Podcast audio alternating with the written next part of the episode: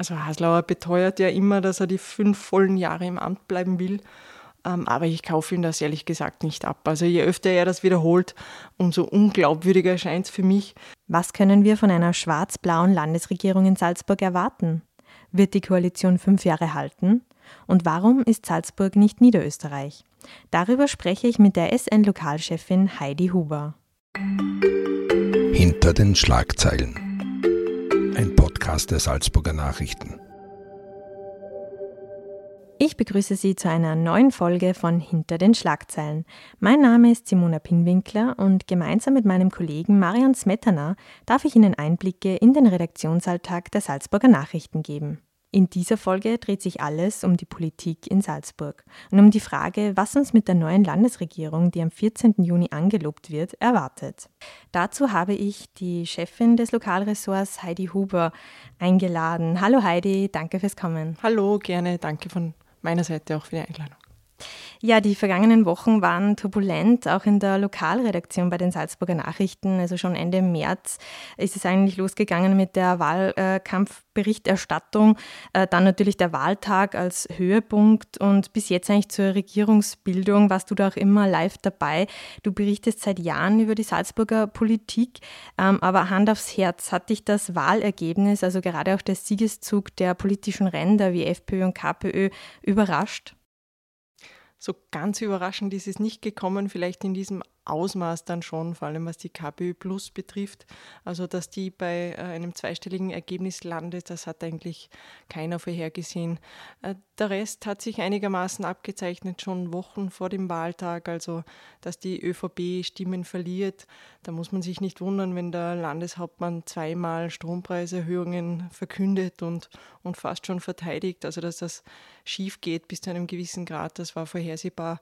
Und auch, dass die SPÖ mit der bundespolitischen Debatte nicht äh, stärker wird, sondern äh, einbüßt, das war absehbar. Dass die FPÖ schon gefährlich nahe kommt der ÖVP um Platz 1, das äh, hätten wir aber so nicht gesehen. Das war schon bis zu einem gewissen Grad überraschend, ja. Und in der vergangenen Woche hat sich dann die neue schwarz-blaue Landesregierung präsentiert. Damit ist die FPÖ erstmals in Salzburg in Regierungsverantwortung. Ähm, nur wenige Tage später hat es dann auch gleich die erste Protestkundgebung äh, gegeben. Äh, ist ein Rechtsruck in Salzburg zu befürchten? Ja, Rechtsruck, das ist so ein dramatisches, so ein starkes Wort wenn man sich das Wahlergebnis jetzt ansieht, dann haben ÖVP und FPÖ gleich viele Mandate zusammen, wie sie schon 2018 hatten. Es ist natürlich ein Unterschied. Die FPÖ hat zugewonnen. Äh, sie sitzt jetzt in der Regierung. Sie hat mehr Mandate als bisher.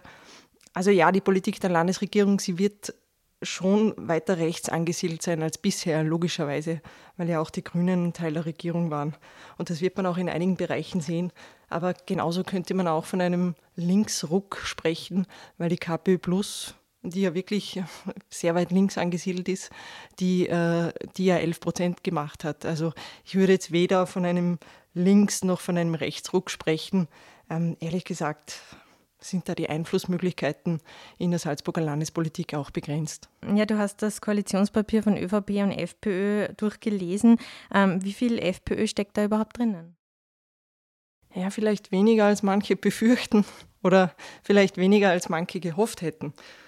Ähm, natürlich ist eine gewisse Handschrift dabei. Also in einzelnen Bereichen wird man das schon sehen, wenn es darum geht, die Landesumweltanwaltschaft zu reformieren ähm, da wird die FPÖ sicher ein Wort mitzureden haben jetzt, auch bei den künftigen Besetzungen äh, im Personalbereich.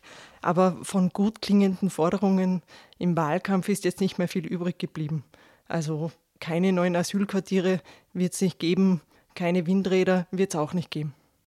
Also hat sie die FPÖ vielleicht auch ein bisschen billig für diese Koalition hergegeben? Naja, es hat sicher die ÖVP dominiert.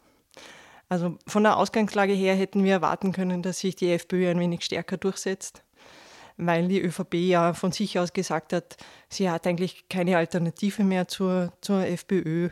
Und insofern ist es doch weit weniger FPÖ-Handschrift als beispielsweise in Niederösterreich. Mhm. Ja, Familie, Wohnen, Naturschutz und Soziales liegt zum Beispiel künftig in Händen der FPÖ. Äh, was ist denn von den neuen Landesräten zu erwarten und was sind denn in diesen Bereichen gerade auch die dringendsten Baustellen? Ja, wir haben zwei völlig neue Gesichter in der Landesregierung. Martin Zauner für Raumordnung und Wohnen und Christian Bebni, der sich um den Pflegebereich kümmern muss. Es kann natürlich ein Vorteil sein, weil man wirklich neu anfängt. Ähm, es kann aber auch schief gehen. Also politische Quereinsteiger, wie es jetzt Martin Zauner einer ist, das kann, das kann scheitern. Das haben wir auch in vergangenen Landesregierungen gesehen, dass das eigentlich nicht immer gut geht. Ja, am drängendsten ist sicher der Fachkräftemangel im Bereich der Pflege. Das wird die größte Herausforderung. Und natürlich auch der Wohnbau. Da muss dringend ähm, die das Gesetz reformiert werden. Ähm, ja, ähnlich wie in Niederösterreich, das hast du ja vorhin schon angesprochen, waren ÖVP und FPÖ im Wahlkampf nicht gerade auf einer Wellenlänge. Also Wilfried Haslauer hat die Kickel-FPÖ auch immer wieder kritisiert und dann am Ende aber doch mit ihnen in eine Koalition äh, zu gehen. Hat sich die Salzburger ÖVP damit geschadet? Kurzfristig glaube ich ja. Ähm, wir sehen das in Leserbriefen, wir kommen, bekommen sehr, sehr viele Zuschriften und da muss man sagen, da sind sehr viele enttäuschte Konservative auch dabei, die sich von der ÖVP eigentlich schon erwartet hätten, äh, dass sie nicht mit der FPÖ koaliert. Aber fünf Jahre sind am Ende des Tages eine lange Zeit.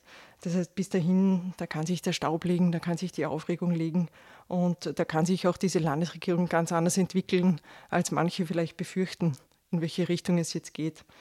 Ähm, ich glaube, manche nehmen das jetzt einfach Wilfried Haslauer ad personam wirklich übel, dass er das gemacht hat ähm, und dass er schwarz-blau geschmiedet hat und machen das hauptsächlich an Haslauer fest und weniger jetzt an der ÖVP als Gesamtes. Werden wir aber erst sehen, ob nächstes Jahr bei der Nationalratswahl sich das dann im Ergebnis auch im Salzburger Ergebnis niederschlägt. Hm. Wie kann man denn das überhaupt sagen? Wie viel Gewicht hat denn jetzt diese Landtagswahl, wenn man auf nächstes Jahr haben wir ja Gemeinderatswahlen, Europawahlen und äh, die Nationalratswahlen. Sind das dann schon so Vorboten? Naja, wir haben vor einem Jahr getitelt, die FPÖ rätselt über ein Umfragetief. Ähm, ein Jahr später waren sie 10 Prozent stärker. Das heißt, ähm, ein Jahr ist viel Zeit in der Politik. Und ich glaube nicht, dass eine Landtagswahl unmittelbar Auswirkungen hat auf eine Gemeinderatswahl oder eine Nationalratswahl. Also da beginnt man wirklich von vorn. Ja, äh, auf Bundesebene hat sich die FPÖ ja bisher nicht als langfristiger Koalitionspartner erwiesen. Wie lange wird denn Schwarz-Blau in Salzburg halten? Ja, in der Landespolitik weiß man leider auch nie, was am nächsten Tag oder in der nächsten Woche passiert. Nehmen wir nur die letzte Regierungsperiode. Wer hätte gedacht, dass die Dreierkoalition Corona zu meistern hat, dass sie die Teuerung zu meistern hat oder versucht zumindest zu meistern. Also da ist sehr viel einfach nicht vorhersehbar. Aber vorbehaltlich, es gibt jetzt keine so, so großen ähm, äh, Ereignisse, wird diese Landesregierung fünf Jahre halten. Ich sehe keinen Grund, warum das nicht so sein soll. Die letzte Landesregierung, die nicht fünf Jahre gehalten hat, äh, war rot-schwarz bis zum Salzburger Finanzkanal. Und das war ein Ereignis von größerer Tragweite. Also ähm, das braucht schon so ein Ereignis, dass eine Landesregierung vorzeitig wirklich zerbricht. Ähm, ja, du bist fast täglich mit den Landespolitikerinnen und Politikern in Kontakt. Ähm, wie viel ist denn während der Koalitionsgespräche da schon durchgesickert? Ja, leider, leider viel zu wenig für uns Journalisten. Ähm, sie haben es diesmal ganz gut geschafft, die zwei Partner, ähm, dass sie relativ wenig durchstechen, sagen wir es einmal so, oder durchsickern lassen. Ähm, äh, ist logisch, weil die FPÖ das erste Mal wirklich in Koalitionsverhandlungen gekommen ist und natürlich dann nicht ähm, in Verdacht geraten wollte, dass von ihrer Seite äh, etwas, etwas durchdringt oder dass das Risiko eingegangen wird, dass man hier etwas an die Öffentlichkeit bringt, was dann wieder die, die ÖVP ähm, ja, beleidigen würde oder was die Koalition in Gefahr bringen würde. Die ÖVP ist ein bisschen breiter aufgestellt, da reden mehr Leute mit, äh, da bekommt man dann schon die zweite, dritte, vierte Ebene, die äh, auch etwas aus den Koalitionsverhandlungen hört. Das heißt, ein bisschen was haben wir dann schon mitbekommen, gerade wo es dann um die Ressortverteilung gegangen ist, aber ähm, sehr viel war es leider nicht, ja. Ja, und wie verlässlich sind denn eigentlich da auch die Quellen, wenn man, wie schätzt du das dann ein? Ist das dann eher die langjährige Erfahrung und dass man gewisse Personen kennt oder ab wann entscheidet man dann auch, ja, das schreiben wir jetzt oder nein, das ist mir jetzt so unsicher? Ja, wir fragen natürlich, wenn wir eine Information erhalten, immer bei einer zweiten Quelle nach. Ähm, wenn die zweite Quelle gar nichts dazu sagt oder, oder, oder die offizielle Stelle gar nichts dazu, dazu sagt oder zumindest nicht dementiert, dann wissen wir meistens, dass irgendwas dran ist.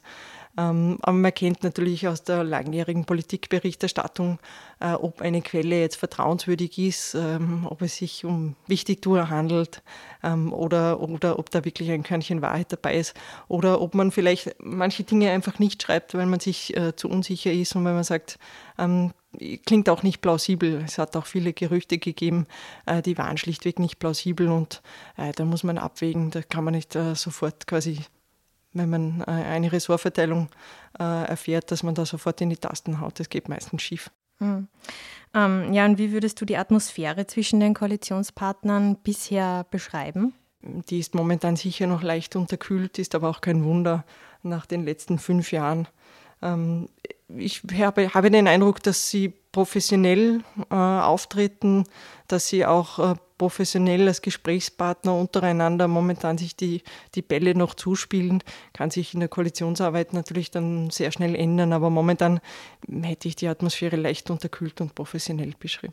Ja, was bedeutet das jetzt für dich als Journalistin in der Lokalpolitik? Wie nähert man sich denn einer neuen Landesregierung an? Gibt es da dann erste Treffen mit den neuen Landesräten oder wie gehst du da vor? Ja, vier Landesregierungsmitglieder bleiben ja im Amt, also die kennen wir, die, die wissen wir, wie sie ticken, was die Schwerpunkte sind, äh, wo die Reise hingeht. Drei sind völlig neu und da werden wir jetzt erste Interviewtermine ausmachen, erste Gesprächstermine. Äh, man trifft sich ähm, ja, und äh, spätestens dann mit der Angelobung äh, der neuen Landesregierung werden wir offensiv den Kontakt suchen und auch so Dinge klären wie ähm, die Freiheitlichen müssen ja gerade drei Regierungsbüros aufstellen. Das bedeutet jede Menge neues Personal. Das heißt, man muss auch klären, wer ist Büroleiter, wer ist Pressesprecher, wer spricht dann wirklich mit der Presse. Und uns ist, ist es immer lieber, wir haben den direkten Draht zu einem Politiker ähm, zu, einem, zu einer Landeshauptmann-Stellvertreterin, zu einem Landesrat, ähm, weil das meistens besser ist als äh, über eine dritte Quelle, also über einen Pressesprecher. Und da merkt man dann eh recht schnell, ähm, wie die neuen Regierungsmitglieder ticken und wie professionell sie auch in der Kommunikation dann aufgestellt sind. Mhm. Was erwartest du da gerade auch von der FPÖ, was die Kommunikation betrifft? Ich glaube, Marlene Swatzig hat da schon dazu gelernt, ähm, dass sie direkt kommuniziert, auch mit, mit Journalistinnen und Journalisten. Ähm, und das ist wahrscheinlich auch der klügere, klügere Weg. Ich glaube schon, dass die, die Landesräte genauso zugänglich sein werden und mit Journalisten genauso in Kontakt treten werden und sich nicht abschotten, abblocken, ähm, wie das vielleicht auf anderer Ebene der Fall wäre. Ich glaube schon, dass das landespolitisch, ähm, dass sich das durchsetzen wird, dass eigentlich äh, jeder direkt mit der Presse spricht und nicht nur über Pressesprecher oder Büroleiter etwas ausrichten wird. Du bist ja auch für deine kritischen politischen Standpunkte bekannt, gerade auch in der Samstagsausgabe der Salzburger Nachrichten jede Woche. Ähm, gibt es so etwas wie eine Schonfrist für diese neue Regierung? Ja, es gibt so, so quasi so ein journalistisches Agreement, dass man eine neue Regierung einmal ins 100 Tage ins Amt ziehen lässt, quasi, also dass man Amtsinhabern auch eine gewisse Zeit lässt, diese drei Monatsfrist, also wir werden dann bei Ende September, ähm, dass sie erste Dinge schon präsentieren können, dass sie äh, dann aber wirklich sattelfest sind. Ähm, ja, das, da muss man den neuen Leuten auch eine Chance geben. Also ähm, jetzt von vornherein schon mit Kritik zu starten. Ich glaube, man muss sie wirklich an ihren Taten messen und das werden wir relativ schnell sehen, ob sie, ob sie da fit sind oder nicht. Mhm. Weil du das eh schon sagst, an den Taten messen. Also gerade jetzt eben, ich habe es vorher schon gesagt, mit der Protestkundgebung, es gibt sehr viel Kritik, gerade was die FPÖ betrifft. Ist das dann auch die Gefahr als Journalistin, ist die dann größer, dass äh, bei so einer Partei oder wo es schon von außen viel Kritik gibt, dass man dann vielleicht dort genauer hinschaut, kritischer ist? Ja, auch wenn man uns Journalisten das selten, selten glauben mag, aber ähm, es ist uns eigentlich relativ wurscht, wer regiert, sondern wir müssen sowieso alle Regierenden kritisch beäugen, müssen aber auch Oppositionsparteien kritisch beäugen. Also genau hinsehen, das ist unser Job. Das haben wir genauso auch bei den Grünen gemacht in den vergangenen zehn Jahren. Die haben wir genauso mit Kritik konfrontiert. Ähm, teilweise wirft man uns sogar vor, wir hätten, wir hätten äh, diesen Pflegeskandal, der ja unter grüner Ressortführung publik geworden ist, den haben wir so scharf kritisiert, äh, dass manche jetzt sagen, wir hätten den Landesrat ins Abseits befördert. Also ähm, wir schauen uns das an, wie jedes Regierungsmitglied arbeitet, schauen uns natürlich auch die Oppositionspolitik an. Also auch ein Kai Michael Dankel äh, wird Ergebnisse im Landtag liefern müssen, auch auf der Oppositionsbank. Also es ist uns relativ wurscht. Keiner bleibt wer, verschont. wer, wer, da im Amt ist. Ähm, ja, wir schauen uns einfach an, was am Ende des Tages herauskommt und bewerten das. Das ist, unser, ist auch unser Job. Ja, zum Abschluss stellen wir immer eine Prognosefrage. Ungefähr vor einem Jahr äh, haben wir beide ja schon zur politischen Situation in Salzburg gesprochen, also ein Jahr vor der Wahl. Und da habe ich dich gefragt, wird Wilfried Haslauer wieder Landeshauptmann sein? Da hast du geantwortet, da müsste schon viel passieren, dass das dann nicht der Fall ist. Also das hat sich schon mal bewahrheitet. Gott sei Dank. Aber nun stellt sich natürlich die Frage, wie lange wird Haslauer diese, dieses Amt noch ausführen? Als ein möglicher Nachfolger geht ja äh, Verkehrslandesrat und baldiger Landeshauptmann Stellvertreter Stefan Schnöll. Wird Haslauer die fünf Jahre voll machen oder kommt es doch während der Legislaturperiode zu einer Ablöse? Also Haslauer beteuert ja immer, dass er die fünf vollen Jahre im Amt bleiben will. Ähm, aber ich kaufe ihm das ehrlich gesagt nicht ab. Also je öfter er das wiederholt, umso unglaubwürdiger erscheint es für mich. Äh, aus zwei Gründen. Er hat sich mit der Präsentation der neuen Regierung auf einen Nachfolger festgelegt. Das hat er vorher ja noch nicht gemacht. Und es macht keinen Sinn, dass dieser dann erst in sechs, sieben oder, oder acht Jahren zum Zug kommt und übernimmt. Das heißt, ich gehe schon davon aus, dass es in dieser Legislaturperiode zu einer Übergabe kommt und ähm, dass das dann nicht 2028 erst der Fall ist, denn auch das macht keinen Sinn. Äh, Stefan Schnöll, wenn er dieses Amt übernimmt, braucht einen gewissen Amtsbonus, um in eine Wahl, um in einen Wahlkampf zu gehen. Und ähm, die Parteistrategen, die sprechen immer so davon, dass es mindestens zwei Jahre braucht, äh, bis man jemanden bekannt genug gemacht hat, bis die Bevölkerung weiß, okay, das ist jetzt der Landeshauptmann. Es ist ja nicht jeder so politikinteressiert und politikaffin. Das heißt, ähm, ich gehe schon davon aus, alles spricht für eine frühere Übergabe. Und man darf nicht vergessen, ähm, Haslau ist jetzt 67 Jahre alt. Ähm, sein Vater war zwölf Jahre im Amt. dass er bis über 70 weitermacht, ist aus heutiger Sicht eigentlich recht unwahrscheinlich. Ja, es bleibt spannend in Salzburg. Wir werden der Regierung jedenfalls wie auch in den vergangenen Jahren genau auf die Finger schauen. Vielen Dank, Heidi, für deine Zeit. Gerne. Ah ja, und bei den Hörerinnen und Hörern bedanke ich mich für das Interesse. Haben Sie Fragen oder Anregungen zu dieser Folge, dann schreiben Sie uns gerne an podcast.sn.at. Bis zum nächsten Mal. Das war ein Podcast der Salzburger Nachrichten. Redaktion Simona Pinwinkler und Marian Smetana. Wenn Sie mehr wissen wollen, besuchen Sie uns im Internet auf www.sn.at.